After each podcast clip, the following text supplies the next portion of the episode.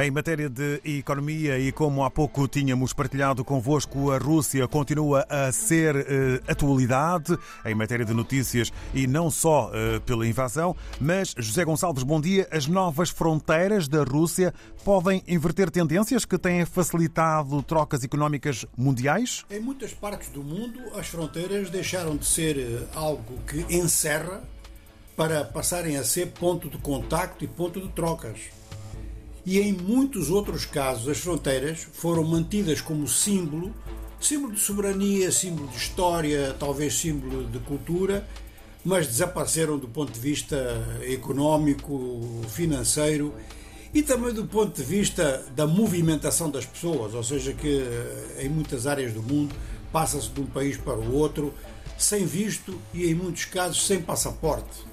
Esta mudança da função fronteiriça acabou mesmo por dar lugar a entidades de integração regional e isto, em termos económicos, é muito importante. Ou seja, as fronteiras, quando eram fator de divisão, ainda são em muitos casos, vamos ver, mas quando eram de forma generalizada fatores de divisão agressivo, essas fronteiras dificultavam o desenvolvimento comercial, o desenvolvimento industrial e o intercâmbio que dá lugar à ciência e à tecnologia.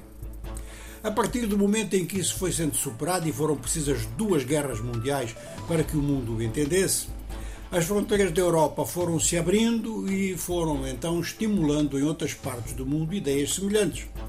Temos hoje unidades de integração regional, por exemplo, na América Latina e acordos especiais na Ásia-Pacífico. E caminha-se para isso em várias zonas do continente africano, apesar dos conflitos que depois torpedeiam todos esses projetos.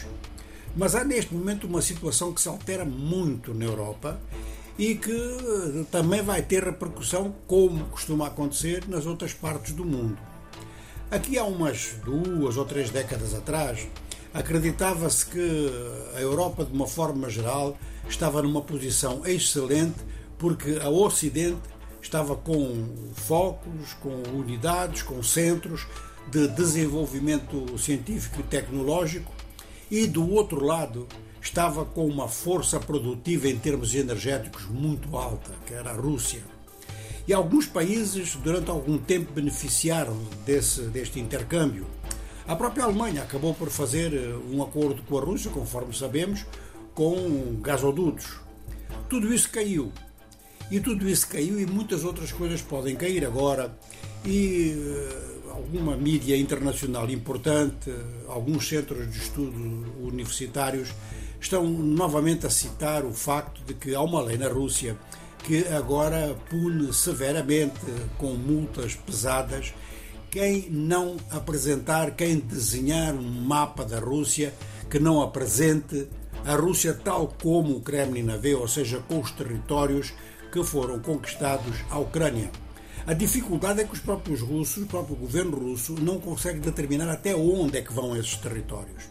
Mas há outras situações nesse mapa da Rússia, porque há zonas chamadas cinzentas em relação à Moldávia, em relação à Geórgia. E há, sim, a frase por trás, uma frase que foi dita em termos humorísticos, mas que não está a ser levada com muito humor. É que Vladimir Putin, eh, com todas estas questões das fronteiras da Rússia, declarou que as fronteiras da Rússia não terminam em parte nenhuma.